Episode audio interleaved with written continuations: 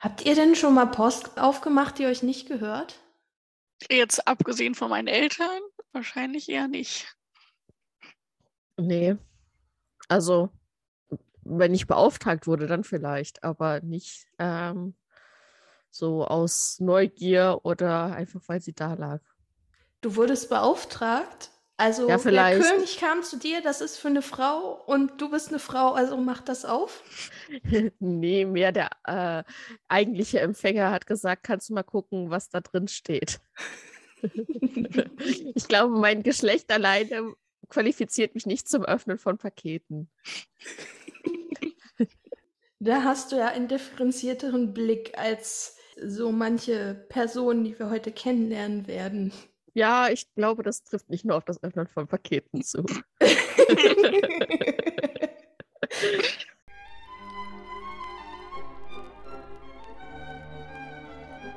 Kiste auf. Für Jim Knopf und Lukas den Lokomotivführer. Folge 1 von Lummerland nach China. Vorneweg eine kleine Warnung. Diese Folge beschäftigt sich unter anderem mit den Themen Rassismus und Kolonialismus.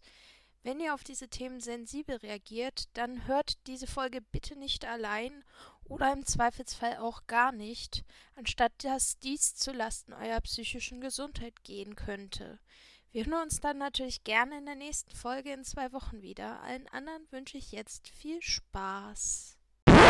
Hallo, liebe Leute, schön, dass ihr wieder Kiste auf eingeschaltet habt. Ähm, mein Name ist Pia und ich habe heute wieder zwei Gesprächspartnerinnen. Hallo. Hallo, hier ist die Dings. Die, ja. Ach so, die Dings. Ja, die Dings. Nein, hallo, hier ist Katharina. Und hier ist Friederike. Ah, die Dings aus Dings. Ja, Ja. genau. Hm. Hm. Ja, jetzt haben wir aber wirklich schon genug angeteased, worüber wir heute reden. Mit Paketen und äh, Dings. Ähm, viele werden sich wahrscheinlich schon einen Reim darauf gemacht haben. Wir reden heute über Jim Knopf und Lukas der Lokomotivführer. Ja, Und zwar über die äh, Farbversion von 1976. genau. Ist, glaube ich, so auch in unserer Generation die weitaus bekanntere. Ja, das denke ich auch. Das ist auch meines Wissens die erfolgreichere Version. Ich würde auch mal tippen, dass es neben dem Urmel auch die bekannteste aller und dem Sams vielleicht und dem Räuberhäusenplotz die bekannteste aller Sendungen der Augsburger Puppenkiste. Ja. Ja. Also als ich äh, auch so erzählt habe im Freundeskreis, äh, ja, ich äh, muss heute noch Jim Knopf gucken für den Podcast. Also müssen natürlich, ne? Alle so, ah, Arme. wie schön. Ja, ach, das habe ich schon lange nicht mehr gesehen. Wie cool. Also das ist auf jeden Fall sehr bekannt und mit sehr vielen positiven Erinnerungen verknüpft. Ähm, ja, da sind andere Produktionen weitaus weniger bekannt, die wir schon besprochen haben. Ja, das sind ja irgendwie so die großen drei. Äh, Urmel, äh, Jim Knopf und dann hat jeder so seinen dritten. Bei manchen ist die Katze mit Hut, bei manchen ist der Kellewisch und bei anderen ist das Sams. Das ist dann so ein bisschen immer generationenabhängig. Mhm, das stimmt. Aber Urmel und Jim Knopf kennen immer alle. Ja, darauf können sich alle einigen. Ne? Wie sieht es denn bei der Besetzung aus? Ist euch jemand besonders aufgefallen? Hat euch jemand sehr viel Spaß gemacht beim Zuhören oder vielleicht auch beim Zugucken? Also, ähm, mir ist aufgefallen, dass Manfred Jenning halt mal wieder in allen Rollen quasi unterwegs ist. Als äh, Drehbuchautor, in der Regie und dann doch als Lukas, der Lokomotivführer. Also wieder das Allround-Talent komplett eingesetzt, würde ich sagen. Du hast noch zwei Rollen vergessen, wo ich sehr viel Okay. Spaß hatte mit Manfred Jenning und zwar Oh ja, stimmt, er die auch Nachrichtensprecher. die Nachrichtensprecher Ja. von der Ja. ARD und vom Bayerischen Rundfunk. Ja, die waren super. Ja, das stimmt. Ja. Ah, ja. Ach, da habe ich, äh, also das war wieder auch mein Humor, als es dann kam. Mhm. Wobei ich am witzigsten den vom AFN fand, aber das war jemand anders. Ja. Vom HR fand ich auch gut. Den Wortwitz. ja. Aber gut. Wir greifen schon wieder vor. ja. Wie ist denn bei dir, Friederike? Mm, Oder hat Katharina dir jetzt deine Pointen schon weggenommen? Ja, genau. Oh. Also sonst Frau Mahlzahn vielleicht. Mhm. Ja, das ist ja, ähm, das ist ja Margot Schellemann und da sieht man mal wieder, dass die wirklich ein Chamäleon ist, was Stimmen angeht, oder? Ja. Total. Also es ist Wahnsinn. Also sie und ihr Mann, der ja hier der taucht hier gar nicht auf, fällt mir gerade auf, wenn ich auf meine Liste schaue. Ja, Ähm, wenn ich das richtig sehe, hat er in der früheren Version den Lukas gesprochen. ja, aber hier in der Besetzung steht er nicht Mhm. drin. Seltsamerweise. Also es wäre ja genug zu tun gewesen. Ja, eigentlich schon. Aber wer weiß, was da die Umstände waren, ne? Ja, keine Ahnung. Müsste man mal rausfinden. Mhm. Schön, dass, äh, finde ich, dass bei Frau Waas die Besetzung gleich geblieben ist in beiden Versionen, dass es beides mal Rose Öhmchen war. Ja, auch der Kaiser von China ist ja gleich geblieben. Mhm. Und das ist ja was, was sich durchzieht, dass äh, Rose Ömichen immer so mütterliche Rollen bekommt und Walter Ömichen bekommt immer so ähm, Rollen, die so einen Hauch von Autorität haben. Ja, genau. Das stimmt. Es scheint ihre, ihre Wohlfühlrollen zu sein. Oder die, auf die sie, die sie am besten können, wer weiß. Ja, außerdem ist er eben halt der Chef, ne? Man muss den respektieren. Ja, genau. Und was ich ähm, rausgefunden habe, was ich lange nicht wusste, ist, dass Sepp Wäsche den Erzähler spricht. Ja, genau. Das fand ich auch. Hat er aber auch sehr gut gemacht. Aber er ist natürlich Mhm. uns schon in einigen anderen Rollen untergekommen, sage ich mal. Hm. Und jetzt hier auch wieder mit dabei. Sepp Quasi. Wäsche war für mich halt lange einfach Zoppo Trump und dann war der für mich so in die Rolle, also in die Schublade Bösewicht gesteckt und ich habe mich sehr schwer Mhm. getan, den irgendwo anders wiederzufinden. Und jetzt ist das so eine, so eine weiche Stimme, die Riesenräume aufmacht. Und das muss man irgendwie erstmal zusammenbringen.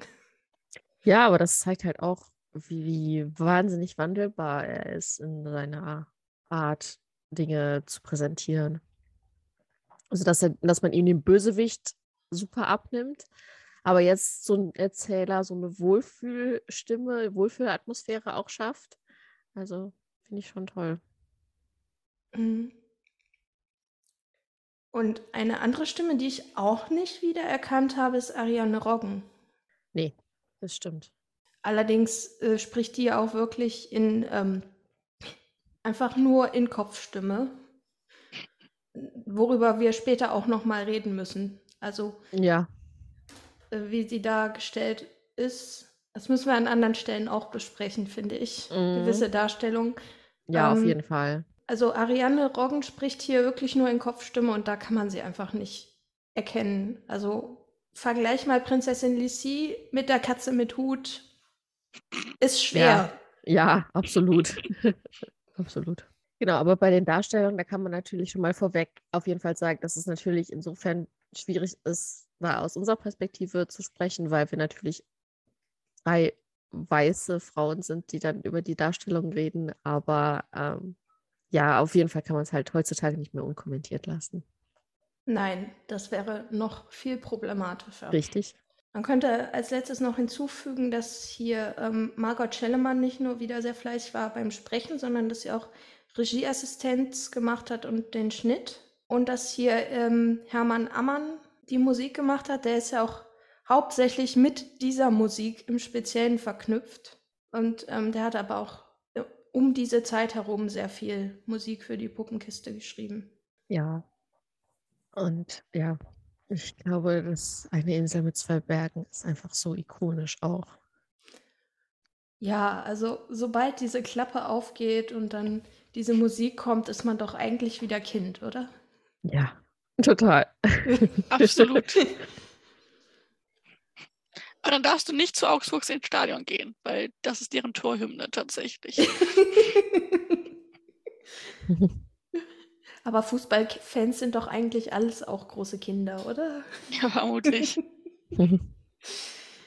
Dazu äußere ich mich lieber nicht. Haben wir noch weitere Rollen? Also es gibt jede Menge, aber wir können, äh, wir können ja dann im Einzelnen darauf eingehen. Also äh, vielleicht, also wir haben noch nicht erwähnt, wer den Jim spricht. Ähm, der ist jetzt hier männlich besetzt worden. Äh, Winfried Küpers spricht den. Das ist interessant. Er macht es sehr gut. Es ist Mhm. aber insofern erwähnenswert, weil er dadurch sehr viel älter wirkt als der Jim Knopf in der Schwarz-Weiß-Fassung, weil damals war es noch eine Frau, die den gesprochen hat. Also der Jim hier, den würde ich so schätzen auf was, so irgendwas in der Pubertät, so Ja, 15, Habe ich auch 16. gedacht. Mhm. 15 Und- wäre auch so mein. Die Elisabeth Güttler, Göttler. Ich, ich habe mir leider den Nachnamen nicht richtig gemerkt. Äh, Göttler. tut- danke. Elisabeth Göttler, die den Jim Knopf in der Schwarz-Weiß-Fassung spricht. Ähm, da hat man halt den klassischen Ansatz genommen, es ist ein Kind, wir lassen es eine Frau machen. Dadurch ist der Jim Knopf halt eben so 12, 13. Sie macht es halt nicht schlechter, es ist halt nur ein sehr anderer Rollenansatz. Ja, auf jeden Fall. Wodurch natürlich auch den, dann so seine Bildung noch ein bisschen befremdlicher wirkt, finde ich. Also, beziehungsweise die mangelnde Bildung. In der ersten Folge wird aber ja, glaube ich, sogar gesagt, dass er 14 ist. Mhm. Vom Erzähler. Ja, das tatsächlich. Ja, das ist so ein bisschen so eine Diskrepanz, finde ich, weil äh, 14-Jährige klingen so nicht. Ich finde, die Rolle wirkt älter als 14, wie sie angelegt ist. Mhm. Die Puppe ist natürlich kindlich, aber es liegt auch an, äh, nicht nur an der Puppe, sondern halt auch daran, wie Puppen gemacht sind. Der, der Kopf ist immer größer als beim eigentlichen Menschen und dadurch sind die Marionetten immer im Kindchenschema. Mhm. Egal, ob es, ob es Erwachsene oder Kinder sind. Ja. Gut, wollen wir einsteigen? Ja, sehr gerne. Wir sind in der Ära der gezeichneten Vorspänne und ähm, genau, kriegen da schon mal alle äh, Beteiligten vorgestellt und kriegen einen ersten Vorgeschmack auf das, was uns erwartet. Und ich finde es sehr schön. So das erste Bild, was man dann wirklich nach dem Vorspann sieht, ist eben Lummerland, dass man wirklich die Insel mit den zwei Bergen sieht, den bei- zwei Häusern und dem Schloss, dass man direkt eine Vorstellung so von dem Ort hat. Ja, ich finde auch, dass sich ähm, Manfred Jenning hier sehr eng an die Beschreibung gehalten hat, die, und nicht nur Manfred Jenning, auch der äh, Bühnenbildner, Mhm. die Ende gegeben hat. Ich finde auch sehr schön dieser Satz, äh, warum Lummerland Lummerland heißt, wusste kein Mensch. Aber sicherlich wird es eines Tages erforscht werden. Ja. Ich genau. dachte immer, das wäre so ein Witz von Manfred Jenning. Aber der kommt tatsächlich von Michael Ende, der steht so Ah. im Buch. Ah. es würde auch in die Puppenkiste-Humor passen. Ja, aber es sieht würde man wieder, voll wie gut in es funktioniert. Humor passen. Ja. Aber Aber es ist halt hier Foreshadowing. kommt tatsächlich zusammen, was zusammengehört. Ja, absolut. Und Ende schreibt halt, ähm, Lummerland war ungefähr so, doppelt so groß wie unsere Wohnung und bestand zum größten Teil aus einem Berg mit zwei Gipfeln, einem hohen und einem, der etwas niedriger war. Um den Berg herum schlängelten sich verschiedene Wege mit kleinen Brücken und Durchfahrten. Außerdem gab es noch ein kurvenreiches Eisenbahngleis. Dann schreibt er was von Tunneln und ähm, die um die Gipfel rumführen. Häuser gab es natürlich auch in Nummerland, und zwar ein ganz gewöhnliches und ein anderes mit einem Kaufladen darin. Dazu kam noch eine kleine Bahnstation, die am Fuße des Berges lag. Dort wohnte Lukas, der Lokomotivführer. Und oben auf dem Berg zwischen den Gipfeln lag ein Schloss. Das ist echt genau das Bild. Das ist toll, wie das umgesetzt wurde. Und ich finde auch halt, dass diese Kulisse ist zwar in gewisser Hinsicht minimalistisch, aber wenn ich daneben jetzt diese Kulisse halte, die Dennis Gansel hat bauen lassen, kann ich doch keine Beziehung zu aufbauen, zu diesem CGI-Monster. Ja. Da muss ich ja nicht mehr selber nachdenken. Ja, und dadurch, dass es natürlich minimalistisch und dadurch irgendwie ja nicht, nicht so realistisch ist, macht es halt direkt diese, für mich transportiert es es direkt eben in so eine Märchenwelt und dass man so merkt, okay, das ist jetzt nicht realitätsnah und so, sondern es ist eben eine, eine Geschichte, die in einer anderen Welt irgendwie stattfindet und wo man sich dann halt eben drauf einlassen kann und dass man dann vielleicht auch so ein bisschen sagt, okay, äh, ja, in der Welt funktioniert das halt eben so. Du meinst so wie einige physikalische Konstrukte. Zum Beispiel, ja. Was man natürlich eben für die Geschichte braucht. Und deswegen finde ich, passt es dazu gut zusammen. Wobei die Beschreibung äh, mit der Wohnung ist natürlich jetzt auch, macht auch eine große Bandbreite auf. Also bei mir wäre es immer noch sehr klein. Ich, hab, na, ich wohne in einem Zimmer, also bitte. ja, ich auch. Also meine Wohnung ist ein Zimmer und Ja. von daher, ja. Dann würden wir eher so von so Mini Miniaturfiguren reden, was die Puppen ja auch theoretisch sind. Ja, genau. Aber gut, da kann sich Und so gesehen passt es ja auch wieder äh, irgendwie Ja. ganz gut. Dann baut man die Kulisse halt so groß wie dein Zimmer und dann passt alles wieder. Genau. Aber es kann sich natürlich jedes Kind was darunter vorstellen und das ist natürlich auch schön. Ja, das merkt man halt immer wieder, dass Ende, Ende sehr schön so schreibt, dass es Kinder auch verstehen können. Er hat zwar immer wieder betont, dass er ich nicht für Kinder schreibt, sondern für alle, aber egal, was er halt geschrieben hat, es war immer so, dass Kinder selbst die kompliziertesten Dinge immer verstehen konnten. Ja, das ist natürlich auch, also wenn man für alle schreibt, dann ne, Kinder mitdenken, aber sie auch nicht irgendwie unterfordern. Und das ist echt ein Spagat, der, glaube ich, nicht so vielen gelingt, aber ihm auf jeden Fall. Ja, und wir kriegen dann auch Lumberland vorgestellt und seine Bewohner. Bisher haben wir ja nur die Insel und die Architektur gesehen. Und als erstes natürlich einen der Titelcharaktere, nämlich Lukas. Ähm, dann König Alfons, der Viertel vor Zwölfte, was auch wieder so ein schöner, schöne Parodie irgendwie auf diese äh, Reihenfolge ist, der Monarchen. Und ja, wenn man sagt, die Kinder heute hängen ja nur am Telefon, also König Alfons konnte das damals schon. Was würde nur aus König Alfons werden, wenn man ihm ein Smartphone gäbe? ich habe mich das ja auch schon gefragt. Später kriegen wir auch mit, dass er Telefonbücher bestellt. Die gibt es ja heutzutage quasi nicht mehr. Ja, aber auf der anderen Seite wäre es für ihn vielleicht nicht schlecht, weil dann könnte er ja auch von unterwegs telefonieren und müsste nicht immer nur in seinem Palast sitzen. Er könnte auch einfach immer Video chatten. Oh ja, das wird er bestimmt machen. FaceTime und so. Mhm. Oh je, dann hätte er Lukas ja gar nicht mehr in den Palast bestellt, sondern er hätte ihm das Ganze per Zoom-Call mitgeteilt. Ja, er wäre ja genau. in Ohnmacht gefallen. genau. Naja, also der war auch schon damals Social Media süchtig. Genau. So ungefähr. Halt die so sozialen Medien seiner Zeit. Da treffen wir dann auch wieder so eine schöne Formulierung, nämlich wenn man von Lukas absieht, hat er genau zwei Untertanen. Mhm. In dem Moment ist das witzig, später bekommt das dann noch sowas wie eine Bedeutung, aber in dem Moment ist das Ja. einfach nur witzig. so, ich habe sie gezählt, es sind genau zwei. Ja, haben aber den ganzen Nachmittag dafür gebraucht. Habt ihr euch eigentlich jemals überlegt, wie die da hingekommen sind? Das ist eine sehr gute Frage. Die sind halt Nee. einfach da. Die müssen irgendwie dahin gekommen sein, weil sie können schlechter geboren sein, aber wo sind die hergekommen?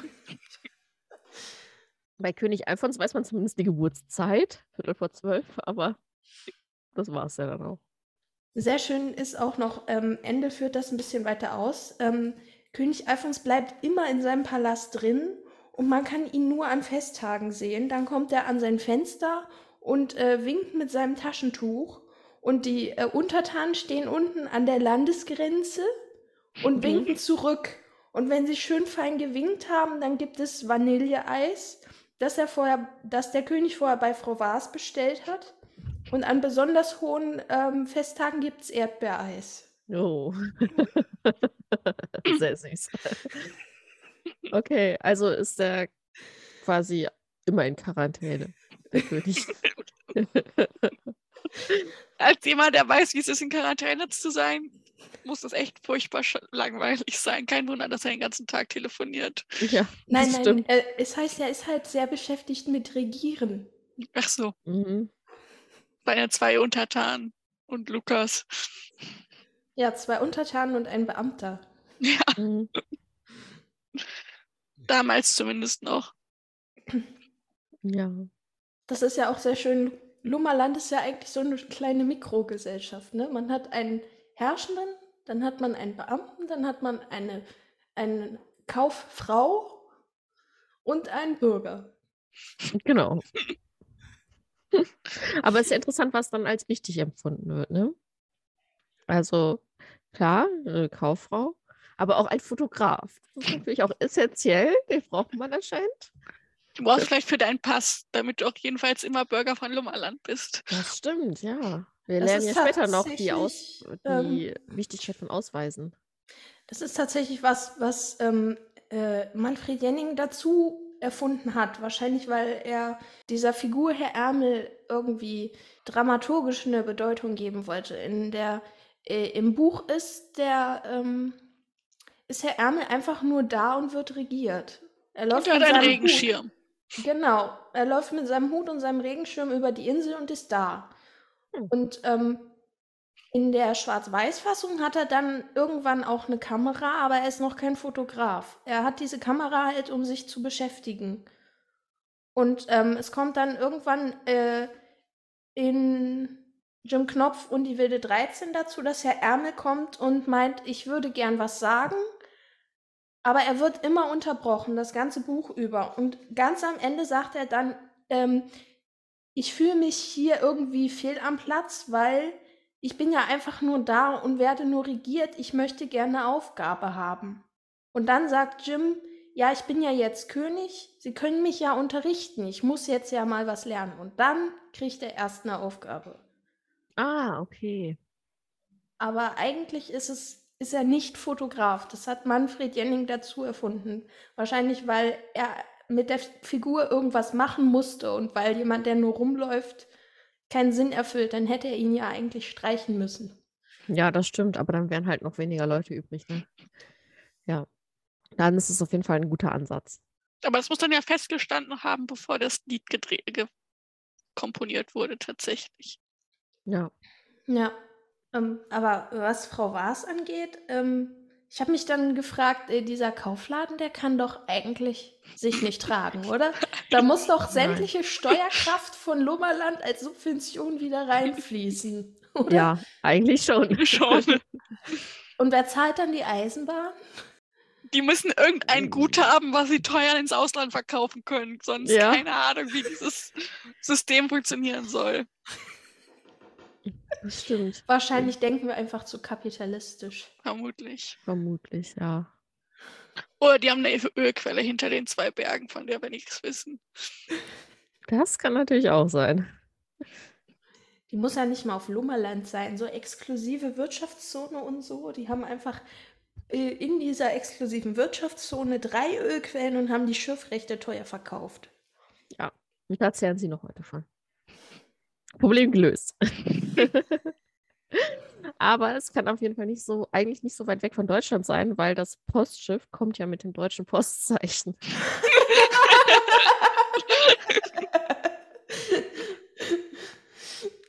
Naja, Da habe ich überhaupt nicht drüber nachgedacht. ja, das, ich, ist mir gar nicht aufgefallen. Aber du hast recht. Und da kommt der nächste Beamte um die Ecke. Genau.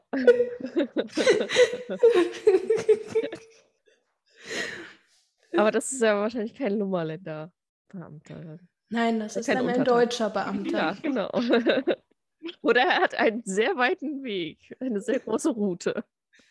Aber er Ja, kennt ja. zumindest nicht das Drachenland. Aber zumindest Lummerland. Also keine Ahnung. Ja, das stimmt. Ja, er scheint ja da auch öfter vorbeizukommen. Also, Ja, er scheint ihm ja immer die Post zu bringen. genau. Von So wie Lukas sich ausdrückt. Aber äh, so eine Adresse könnte ich auch nicht lesen. Oh. Ja, nee. Welche Ähm. Buchversion hast du gelesen? Ähm, das ist äh, eine Ausgabe von 1971, glaube ich. Okay. Ja, nee, 72. 72. ähm, also, ähm, das ist noch der Originaltext vor der Redigierung durch Ende. Also der, mit dem Jenning auch gearbeitet hat. Mhm. Da steht also auch noch China drin. und Ja, genau, ich Mandala. Genau. Meiner ist irgendwie von 75 oder ich weiß nicht, meine Version. Auch noch relativ alt, aber das schon die Neufassung. Da sind auch noch sehr interessante Illustrationen drin. Ja, die habe ich auch bei mir drin tatsächlich. Die sind wohl nicht rausgeflogen. Die sind eigentlich sehr schön, aber die ähm, reproduzieren ja auch gewisse Dinge, die Ende eigentlich aus dem Text raushaben wollte. Ja, Ja, das stimmt. Wenn man dann die Bilder drin lässt, ist es nur irgendwie halbherzig. Aber gut. Dann dürfte man ja aber eigentlich auch die Puppenkiste nicht mehr weiter verbreiten, weil ja ähm, Hatü, also ähm, Hannelore Ömichen diese Illustrationen benutzt hat, um die Puppen zu schnitzen. Ja, aber die Puppen sind ja nochmal anders. Also sind ja auch nicht unproblematisch. Also Ja, sage ich ja. gut, ja. Ich glaube, da sind wir uns einig. Okay, aber wir waren, glaube ich, so weit jetzt noch nicht. Wir waren gerade bei der Post. Genau, und dem Paket, das für Frau Malzahn kommt. Und alle wollen das Paket haben und sie schließen daraus, naja, wenn sie hier wohnt, dann muss ja einer von ihnen Frau Malzahn sein. Nein, nein, nein, Frau Malzahn oder so ähnlich. Ja, aber es ist auch interessant, dass man einen Namen mit Frau Malzahn schreibt und nicht Vor- und Nachname. ja. Aber Frau Waas hat ja auch keinen Vornamen. Ja, das stimmt. Herr Ärmel auch nicht. Die Ja. haben alle keine. Lukas hat keinen Nachnamen, aber die anderen bei den. Oh ja, Alfons hat auch nur einen Vornamen. Ja, wobei das bei Königen ja, also vom Titel her Wieso? oftmals so Louis ist. Carton war König von Frankreich. Ja, genau. Ja, genau. so funktioniert das mit dem Nachnamen. Genau. Aber weil es ja keine dritte Etage auf der Insel gibt, wollen sie die jetzt suchen und ziehen dann los. Ich fand sehr schön, dass Lukas schon Feierabend gemacht hat, als der Postbote kommt, obwohl er noch keinen einzigen Fahrgast hatte. Ja, wunderschön. Aber auch sehr schön fand ich, was sie dann alle in diesem Paket vermuten. Ja, jeder was, was er gerade gebrauchen könnte. Genau. Am besten finde ich immer noch das Telefonbuch von Grönland. Ja, Ja, aber auch Umkehrfarbfilme. Was ist das und braucht man sowas? ja ja. anscheinend schon. Wahrscheinlich färben die die Sachen genau in der anderen Farbe, als du sie fotografiert hast, in echt. Da kann Also man auch negativ. negativ nehmen und vergrößern. Lummerlands Instagram-Filter quasi. Und ist euch auch aufgefallen, dass sie ihn jedes Mal befördern, wenn, sie, wenn er angesprochen wird? Nee. Also äh, Lukas spricht ihn noch mit Briefträger an oder so ähnlich. Und dann kommt ähm, Herr Erne und will diese Umkehrfarbfilme haben und nennt ihn Postrat. Und, Ah, dann, und dann kommt, ähm, dann kommt der äh, König Alfons und fragt, ähm, haben Sie mir das neue Fernsprechbuch von Nordgrönland mitgebracht, Herr Postpräsident? oh. ja, sehr schön. Da versuchen sie wohl durch Schmeichelei ans Paket zu kommen. Wahrscheinlich, ja. Ja, und dann gehen sie suchen. Genau. Und das Paket fängt an, fängt an zu weinen. das ist so schön ausgedrückt. Weil in dem Paket, da ist nämlich was drin. Aber ich finde schon eine blown. sehr fragwürdige Versandmethode für Babys. Ja. Aber bis wir rausfinden, was drin ist, telefoniert ja erstmal der König mal wieder. Und zwar äh, fragt er die Auskunft nach der Adresse von Frau Malzahn. ja. Müssen wir jetzt sagen für unsere jungen Hörer, die Ansatz. Auskunft ist. Die Auskunft ist 11833. Hier Werbejingle einfügen. ja. Not sponsored. ja, gut. Aber letztendlich beschließen sie ja, die eine Frau wird dann wohl die richtige Frau sein. Ja, ist eine äh, ein bisschen eine krumme Theorie. Hm? Ja, schon. Sie hat zwar eine gewisse Logik, aber äh, ja. Ja, aber die Logik liegt irgendwo in der dritten Etage. Genau. Oder noch weiter weg. Also dem Briefträger kann es egal sein, der ist halt wie, äh, Brief, äh, wie Paketzusteller heute auch. Hauptsache das Paket ist weg. Und zugestellt. Genau. Und schnell wieder weg. Wobei Naja. das Boot ja noch schneller weg ist. Also, Ich finde das, Das- aber dann auch schon ganz schön mutig von ihm, diesem Boot hinterher zu schwimmen. ja, Ja, einfach hinterher und tauchen. Ja. Den Paketen ist auf jeden Fall nichts passiert. Er scheint das Mhm. aber wohl schon gewohnt zu sein, weil er meinte so, oh, immer das Gleiche mit diesen Dienstfahrzeugen. Genau. Scheint ein schlecht programmiertes, selbstfahrendes Boot zu sein. Was er da zur, Verfü- zur Verfügung gestellt bekommt. Ja, und in das Paket packen sie ja dann auch aus. Und es ist eben ein Baby drin, Mhm. was Wobei man jetzt schon von dem Weinen als Zuschauer vermutet hat, würde ich mal sagen. Ich finde allerdings diese Aussage, die Frau Waas da macht, ähm, naja, Ja, wobei das schon die Aussage entschärft, die Herr Ernel gemacht hat in der Schwarz-Weiß-Version. Und die war wiederum entschärft gegenüber dem, was im Buch steht. okay. Puh. ja, ich glaube, wir müssen das jetzt nicht nochmal wiederholen hier. nein, nein, wir Mm. wollen hier, ähm, wir wollen hier nichts repo- reproduzieren und auch niemanden retraumatisieren. Aber, genau. Aber ja, es ist auf jeden Fall ähm, problematisch. Aber sie freuen sich auf jeden Fall alle eigentlich über das Baby, dass es jetzt da ist. Mhm. Und ja, eben. Jim, äh, Lukas sagt auch Gemeinheit. Wie kann man das äh, in einem Paket verschicken? Also ist da ganz bei dir, Friederike. Ja. Keine Methode, ein Kind zu transportieren. Ja, wobei ähm, das Baby offenbar nicht versteht, dass Lukas sich über jemanden aufregt und anstatt es auszuschimpfen, weil es fängt direkt wieder an zu weinen. Ja. Wahrscheinlich einfach nur die, die Tonlage zeigt einfach Verärgerung und das wird dann mit Weinen quittiert.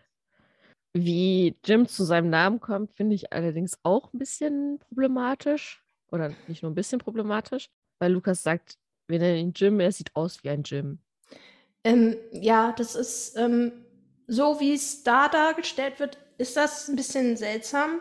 Es ist allerdings, liegt es daran, dass wahrscheinlich einfach er sich hier falsch ausgedrückt hat. Also, weil im Buch steht tatsächlich, ich würde es Jim nennen, denn es wird ein Junge werden. Also er meint nicht, er sieht aus wie äh, jemand, der aus einer gewissen Gegend kommt und deswegen so einen Namen trägt, sondern er meint, er sieht aus wie jemand, der mal in ein, in ein gewisses Geschlecht hineinwachsen wird. Okay. Das äh, finde ich wesentlich weniger problematisch dann, als zu sagen, okay, das Kind ist schwarz, wir nennen es Jim. Er hat halt, Also wie es halt jetzt rüberkommt. er hat halt die Aussage, er wollte wahrscheinlich den Satz umformulieren und hat auf diese Weise auf eine Art verkürzt, die man falsch verstehen könnte. Ja, bei mir ist sie auf jeden Fall so dann offenbar falsch angekommen.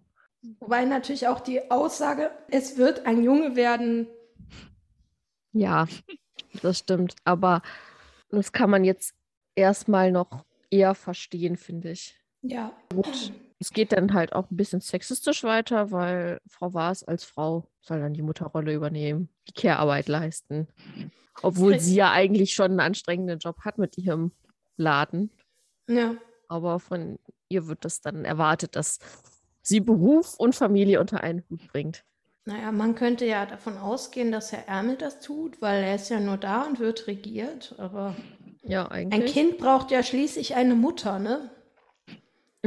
ja, Oder so ähnlich. oder so, genau. Aber wir sehen dann eine schöne Montage, wie Jim heranwächst und wie er zu dem Nachnamen Knopf kommt, ähm, durch sein Loch in der Hose, was man wieder zuknöpfen kann. Ein sehr praktischer Ansatz. Es gibt hier noch ja, einen Einschub, ähm, der in der Schwarz-Weiß-Version noch drin ist, aber hier rausgekürzt wurde aus Zeitgründen, weil man hat hier ja nur noch vier Folgen und nicht mehr fünf. Mhm. Irgendwas ist heute mit meiner Stimme los. Ähm, also man hat hier ja nur noch vier Folgen und nicht mehr fünf. Und zwar kommt der Briefträger eine Woche später wieder und äh, möchte wissen, ob sich das mit dem Paket geklärt hat. Und Frau Waas steht am Strand und wimmelt ihn ab. Nee, das wäre alles in Ordnung gewesen. Das Paket wäre eigentlich für sie gewesen. Und ist total erleichtert, als der Briefträger sagt, na, na dann ist ja alles gut. Dann fahre ich jetzt wieder. Ähm, weil sie hat einfach eine Scheißangst, dass der äh, Briefträger ihr dieses Paket, also das, was drin war, wieder wegnimmt. Oh, das ist ja auch süß. Das finde ich Aber- schön. Schade, dass es rausgekürzt wurde. Fällt ihm das Briefträger nicht das irgendwie die nächsten zehn Jahre trotzdem auf, dass die plötzlich eine Person mehr sind? Aber ja, ich kenne die Stelle aus dem Buch tatsächlich, ja. Aber ich finde den Zeitraffer schön gemacht mit den Bildern von, ähm, von Herrn Ärmel. Tatsächlich. Das stimmt, ja. Mhm. Das ist auch mal ähm, eine schöne Art, Herrn Ärmel einzusetzen. So als Chronisten quasi. Genau, und die Fotos tauchen ja auch später nochmal wieder auf und ähm, tauschen sich dann über Fotos auch aus. Und das finde ich, ist schon ein schöner roter Faden und ähm, bindet wirklich die Figur sehr gut ein. Ja, er hat ja sonst nicht so viel zu tun. Also selbst wenn man ihm hier eine Aufgabe gegeben hat als Fotograf, ähm, hat er ja im Vergleich zu den anderen wenig zu tun. Also Frau Waas muss halt Jim großziehen, Lukas ist Jims bester Freund und König Alfons muss die ganze Story irgendwie in Gang setzen, indem er Emma gerne irgendwie weg hätte. Ja, das stimmt. Ja, dazu kommen wir ja dann jetzt auch, dass äh, der König Emma loswerden will, meint loswerden müssen, wie auch immer man es formulieren will. Warum auch immer, aber okay. Ja, es passt ja auch nicht zu der vorherigen Zählung mit zwei Untertanen außer Lukas. Jetzt ist dann zu viel Arbeit mit drei Untertanen oder was? Ja, also Nee. nein, aber dass er Emma als Untertan sieht, Achso, passt nicht zu der vorherigen Zählung von, er hätt, hätte zwei Untertanen außer Lukas. Nee, darum geht es gar nicht. Es geht eher darum, dass die Gleise so viel Platz verbrauchen, dass Jim später mal, wenn er ein eigenes Haus braucht, keinen Platz dafür hat Ah, okay. und Emma ja Schienen braucht. Es ist alles zugebaut mit diesen Gleisen. Gut, da könnte man natürlich ein bisschen umbauen, aber dann wird die Story ja halt nicht weitergehen. du hast schon einen roten Hering, ja. Sehr schön finde ich ähm, diesen Dialog, den sie kurz vorher am Telefon haben. Ähm, der König meint halt zu Lukas, nimm Platz und Lukas meint, danke, ich Oh sitze ja. ja schon. ja, genau. Und dann kommt ja schon, steh auf komm her. Also Das dieser stimmt. König ist so ein bisschen ähm, hä? so Mhm. durcheinander. Ähm, ähm, ich finde es allerdings ganz gut, wie es hier ist. In, in der Dennis Ganze hat das Ganze ja noch mal ein bisschen sehr überspitzt, finde ich. Mhm. Ich weiß nicht, ob ihr den Film kennt, ob ihr die Filme gesehen habt. Die Realverfilmung, die jetzt vor, ich glaube, zwei und vier Jahren kommt das ungefähr hin. ja. Den zweiten habe ich nicht gesehen, den ersten schon. Ich habe Also- nicht gesehen. Es hatte mich nicht so angesprochen von den Bildern, die ich schon vorher gesehen hatte. Also da spielt der Uwe Ochsenknecht den König und ähm, der ist einfach nur total mit dem Kopf in den Wolken und neben der Spur und Mhm. der kriegt Okay. einfach keinen einzigen geraden Satz raus. Anstrengend. Es ist Hier ist es noch in einem erträglichen Maß, finde ich. ja, So, dass man auch denkt, okay, kommt zum Punkt, aber dann kommt auch wirklich was. ja. Ne, der, macht dann halt auch so Sachen, der malt sich selber und ähm, telefoniert mit anderen Königen darüber, dass, dass, dass das Wahlrecht ja eine scheiß Erfindung ist und äh? Ja. Ich glaube, ich habe nichts verpasst, wenn ich ihn nicht gesehen habe. Naja, aber darüber reden wir ja gerade nicht. Genau, wir sind ja zum Glück bei unserer Puppenkistenverfilmung. Ja, und Lukas beschließt dann eben mit Emma zu gehen. Mhm. Ähm, Ja, Genau, er sagt, wir das. machen eine Sonderfahrt. genau. Sehr schön verpackt. Ja, äh, nicht, dass er, gut, dass er das Ganze nicht noch bei irgendeinem Eisenbahnoberaufseher beantragen muss, ne? Ja, das ist wirklich sehr praktisch. Wäre das nicht auch wieder König Alfons theoretisch? Im Zweifelsfall hat er wahrscheinlich äh, das Sagen darüber, ja. Naja, Ja, aber abgesehen davon ist Lukas halt sein eigener Chef. ja. Ganz praktisch. Braucht er nicht groß zu kündigen, sondern will einfach mit Emma losziehen, weil er sie nicht alleine lassen will. Das Problem ist halt nur, dass Jim das mitbekommt und beschließt, äh, mitzukommen. Und sie verabreden sich dann eben für Mitternacht.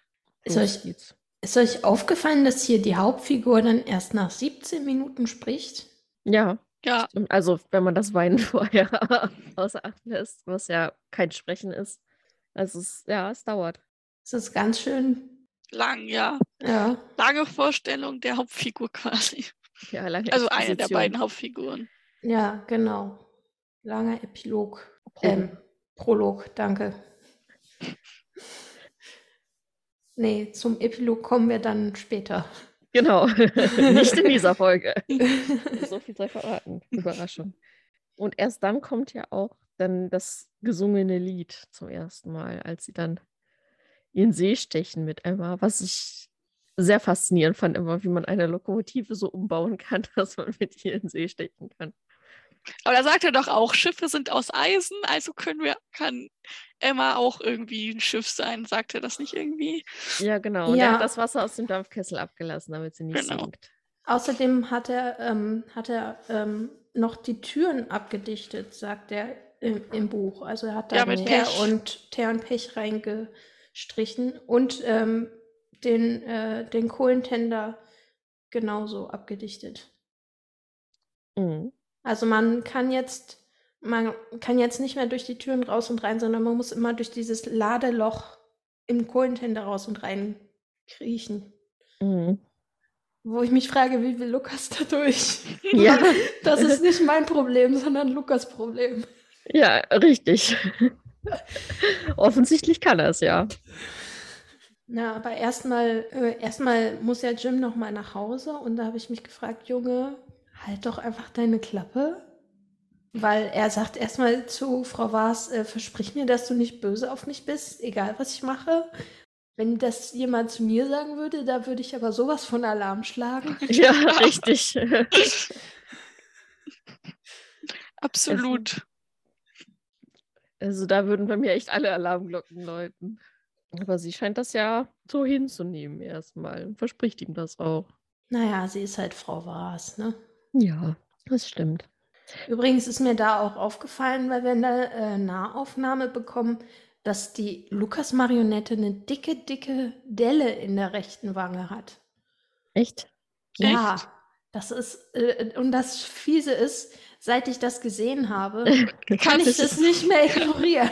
Ja. Oh Alle ja, hat sie. Da hat wohl jemand einen Schnitzer gemacht. Ich glaube nicht, dass sich jemand verschnitzt hat, weil das Make-up ist ja noch da. Äh, Ich glaube eher, dass sie halt einfach zwischen den Drehzeiten von äh, Schwarz-Weiß und Farbe einfach im Magazin hing und da einen abbekommen hat. Oder das. Weil äh, das Museum gab es ja damals noch nicht. Dementsprechend. Und wahrscheinlich wollte man keine neue Puppe machen, weil die einfach zu ikonisch aussieht. Mhm. Ja, kann ich mir schon vorstellen. Aber es ist ja schon sehr schade. Ja, aber ja, ich kann es auch irgendwo verstehen, dass man dann die Puppe so behalten wollte, wie, wie sie damals war und keine neue gemacht hat, aber ja. Es geht ja nicht irgendwie auf die Statik der Puppe, aber es, es sieht halt nicht schön aus. Mhm. Wobei, dass ich bis jetzt gebraucht habe, um das zu bemerken, offenbar ist es doch nicht so auffällig. Ja, ich glaube, als Kind achtet man da auch auf andere Dinge. Wahrscheinlich. Wenn man sich das jetzt ja nochmal für den Podcast anguckt, dann guckt man es auch ein bisschen, finde ich, mit anderen Augen. Und Absolut. Ja, dann achtet man dann auch auf sowas. Aber ja, wenn wir schon bei den Puppen sind, dann können wir vielleicht auch kurz das Thema der Jim-Puppe abhaken. Mhm. Also, ja, die ja leider schon sehr rassistisch stereotype Charakteristiken aufweist. Mit sehr dicken, hervorgehobenen Lippen zum Beispiel. Ähm, ja, würde man heute wahrscheinlich anders darstellen oder sollte man auf jeden Fall auch. Ja, auch, äh, auch das Kraushaar. Genau. Und äh, sobald ich das, soweit ich das beobachten konnte, ist auch Jim die einzige Figur, die barfuß rumläuft. Nee, Herr Turtur auch. Ja. Aber ähm, Herr Turtur ist so ein, hm, wie soll ich das sagen? Herr Turtur ist sowieso so leicht bekleidet und seine Kleider scheinen sich eh zu zersetzen. Außerdem wohnt er in der Wüste. Der braucht halt keine Schuhe. Der ist so äh, eh so nah an der Natur. Oh Gott, Ja, das klingt jetzt so also- verkehrt. Wisst ihr, was ich meine? Ja, ich weiß auf jeden Fall, was du meinst. Also da bei ihm gehört es irgendwie zum Charakterkonzept, dass er eben keine Schuhe hat. Und bei Jim besteht im Charakter keine Begründung dafür, warum man sagt, okay, der, die Figur trägt keine Schuhe. Hm. Genau. Also Kinder tragen ja draußen, ähm, wenn sie spielen, häufig keine Schuhe. Aber erstens ist Jim jetzt schon an der Grenze äh, zum Erwachsenwerden. Dann sind wir hier an, auf einem Road-Movie. Das heißt, ähm, wir haben auch so eine Story, die häufig das Erwachsenwerden markiert. Und dann ist er halt auch in der Handlung, wo Schuhe eigentlich wirklich hilfreich werden. Ja, richtig. Und es, man könnte ja, also wenn sie, wenn er jetzt draußen gespielt hätte, das belauscht hätte und sie wären sofort los, wäre das ja nochmal eine Begründung, warum er dann sich keine Schuhe mehr angezogen hat. Aber er hat sich ja quasi fertig gemacht zu Hause und ist dann zu dem Treffpunkt gegangen. Und da wäre ich jetzt davon ausgegangen, Sch- Schuhe anzuziehen. Also ich persönlich wäre weitergegangen. Ich hätte überlegt, welche Schuhe nehme ich mit? Okay, also wir haben heute sonniges Wetter. Okay, dann ziehe ich Sandalen an. Aber wir könnten auch irgendwo hingehen, wo es kälter ist. Dann nehme ich auch meine Winterschuhe mit. Aber das machen die ja beide nicht. Also die ziehen einfach los. Ja. Da, da wird ja nicht weiter als drei Meter gedacht, so ungefähr. Man sieht ja auch nie, dass sie irgendwie Gepäck haben. Also von daher. Nö, brauchen sie nicht. Ja. Sie nehmen auch keine neuen Kohlen mit. Nö, warum auch? Also. Oder neues Wasser.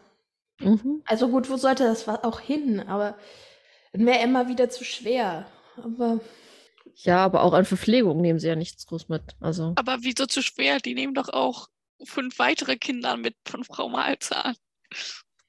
Auf Emma.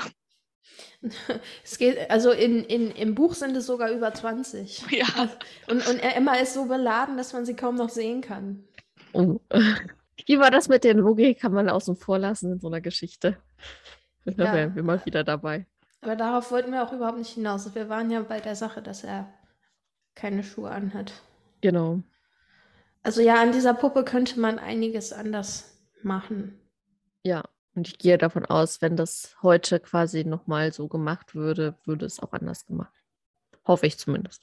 Das hoffe ich auch. jetzt sind wir etwas abgedriftet.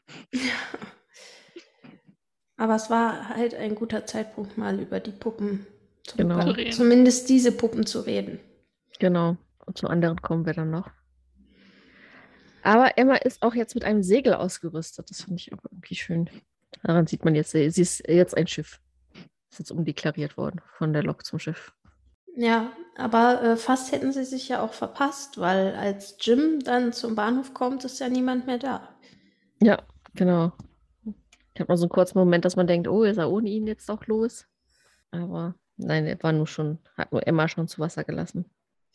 Besser als der Briefträger auf jeden Fall. Da wäre die Geschichte aber schnell zu Ende. Mhm. Aber dann wäre Emma auch weg. Dann gäbe es das Problem mit dem Platz auch nicht mehr. Dann käme der König am nächsten Morgen. Oh, Lukas, du, hast dich ja schon gekümmert. Oh, vielen Dank. Ich gebe dir jetzt einen Orden. Ja, genau. Oh, oh, und übrigens, jetzt müssen wir eine neue Beschäftigung für dich finden. Du könntest die Gleise abbauen. Ja. Zum Streckenarbeiter degradiert oder umfunktioniert. Er bräuchte ja nicht mal Werkzeug dafür. Das erzählt Ende. Lukas ist so stark, dass er äh, Eisenstangen mit der bloßen Hand zu Schleifen binden kann. Ähm, aber er weiß nicht, wie stark er wirklich ist, weil er ist so friedliebend, dass er sich nicht gerne prügelt. Ja, das nimmt man der Figur auch bei der Puppenkiste ab. Auf jeden Fall. Vielleicht würde er zum Zeitansager werden, weil er ja seine Bahnhofsuhr noch hat. Ja, vielleicht. Dann kann Alfons immer anrufen und die Zeit abfragen. Auf jeden Fall sehen wir dann, wie Emma übers Meer segelt. Genau. Und sie versuchen dann was zu schlafen. Und am nächsten Morgen sind wir wieder auf Lummerland. Mhm. Und da fällt dann das erste Mal auf, wie viele Gleise wirklich da rumliegen, wo das, wo das erste Mal keine Lok drauf rumfährt, ne? Mm, das stimmt. Ähm, aber ich finde es interessant, dass der König ihn vermisst, weil er da, äh, weil er, Lukas bzw. Lukas und Emma hätten ja schon mehrere Male vorbeikommen sollen, laut Fahrplan, aber er hat ja selber gesagt, Emma müsste weg. Also ja, aber er hat ja nichts von sofort gesagt. Das stimmt, ja. Aber er hätte ja auch davon ausgehen können, okay, es, er hat es einfach sofort umgesetzt. Aber gut, er ist wahrscheinlich auch einfach nicht ans Telefon gegangen.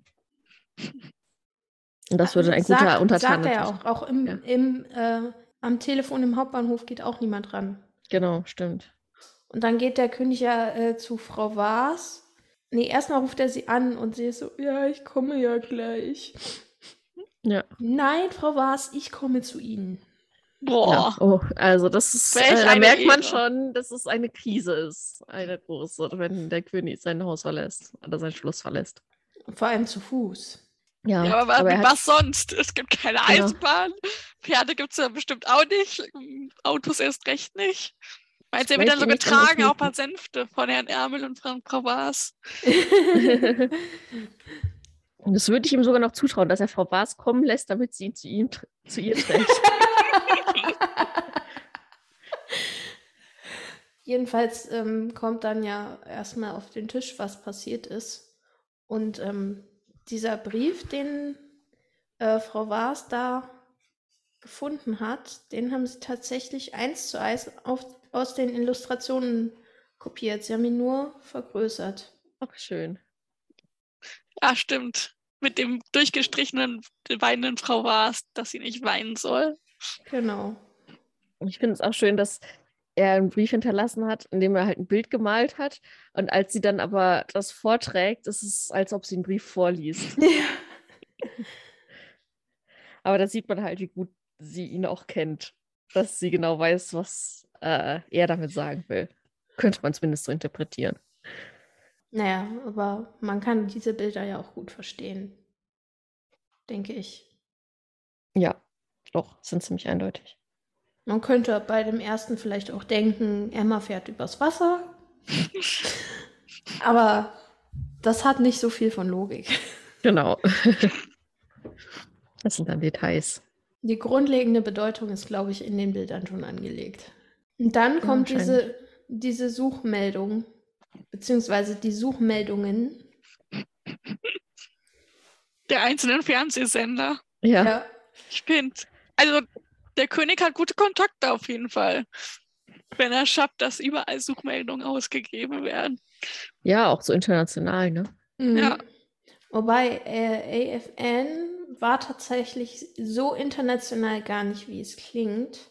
Ähm, ich weiß die äh, Abkürzung gerade nicht mehr, also die Aufschlüsselung.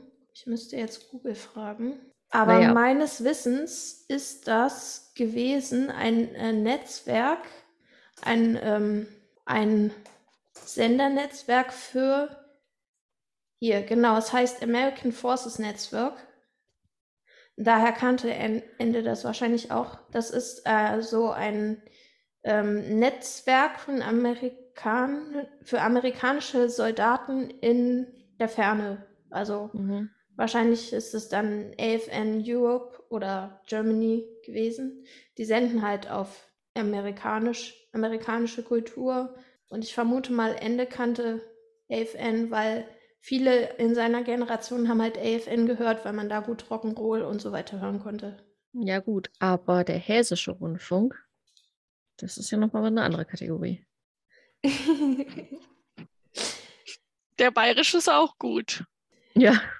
Ich finde aber bei 11N sehr schön, dass er sagt, sie senden ein Symphoniekonzert, Konzert, dabei die Hymne von Lummerland in G-Dur. Ja, das ist sehr schön. Ja, genau. Dann der, ähm, ähm, genau, dann kommt der Bayerische Rundfunk, Genau. wie du gesagt hast, Friederike. Aber sowas von bayerisch. Ja, mit halben. Ja. Ich glaube, der hatte auch schon mehr als der, der da stand. Wahrscheinlich, ja. Sie sollen Also. wieder einkämmer. Ja.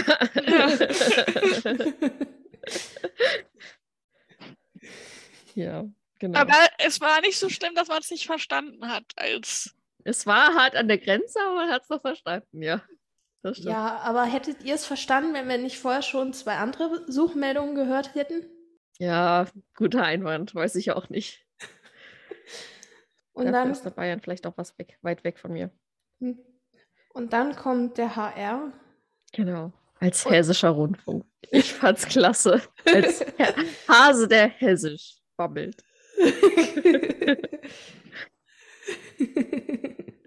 Äh, das fand ich wirklich süß. ja, das finde ich auch sehr süß. Interessante, interessanter Ansatz. Sollte man Ja. mal nachverfolgen. Richtig, für mehr hessischen Rundfunk. Vielleicht so würden dann auch wieder mehr Leute HR gucken. Ja, vielleicht, ja. Ja, und nach den ganzen Suchmeldungen sehen wir dann, wie Jim und Lukas und Emma am Strand ankommen. Ja, aber Jim realisiert noch gar nicht so richtig, was los ist, weil der denkt erstmal, er wäre wieder zu Hause. Mhm. Denn Aber ja, gut, nach, direkt nach dem Aufwachen ist das man da ja vielleicht auch mal ein bisschen verpeilt und hat das noch nicht ganz so mitgeschnitten, wo man jetzt gerade gelandet ist. obwohl im Hintergrund extra schon so eine schöne Säule ist, die dir das sehr suggerieren soll. Ja, genau. Direkt eine asiatisch aussehende Laterne, Säule, wie auch immer. Wobei ich glaube, diesen Baustil gibt es, glaube ich, in China gar nicht. Das sieht mir eher aus wie diese, ähm, diese Tempel, die es in Japan gibt. Mhm. Weißt du, wo man so Münzen reinwirft und dann Gebete. Ja. Äh, Mhm. Ich weiß leider So nicht, wie sie ne? heißen. Ja, genau. Äh, Kanji? Nee, Kanji ist was anderes. Ach, ich kann so schlecht Japanisch. Ich verstehe, ich weiß so wenig über japanische Kultur. Ja, ich wüsste es jetzt auch nicht zuzuordnen. Ähm, es ist halt irgendwie so, dass man als Kartoffeldeutscher denkt, oh ja, es ist asiatisch. Ja, genau. Ähm, Aber es auf scheint die mir, Stadt dann. also diese Säule scheint mir eher so sowas zu sein. Mhm. Ja, das kann gut sein. Aber später hat, hat man es dann ja auch so gemacht, äh, dass ähm, aus China Mandala geworden ist.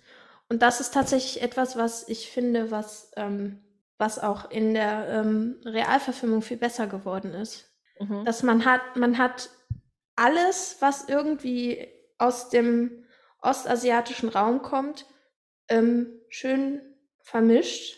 Mhm.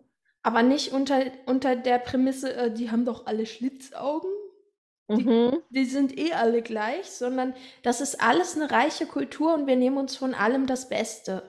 Mhm. Und dann hat man eben, ähm, es kommt ja auch oft vor, dass zum Beispiel, ähm, wenn man in Hollywood einen Film dreht und man hat eine chinesische Rolle, Japanerinnen drauf besetzt, eben weil man denkt, ah, pff, sieht doch eh gleich aus. Ja. Und da hat man aber eben gesagt, wir haben hier ein, ein, ähm, eine Kultur, die repräsentiert aus allen asiatischen Kulturen das Beste und deswegen lassen wir hier Vietnamesen, Koreaner, Chinesen, Japaner, Filipinos alle zusammenspielen. Ja, das, das finde ich einen guten Ansatz und es ist natürlich auch dadurch vereinfacht und viel besser umzusetzen, wenn man es in ein fiktives Land wie Mandala packt, anstatt jetzt zu sagen, das ist China.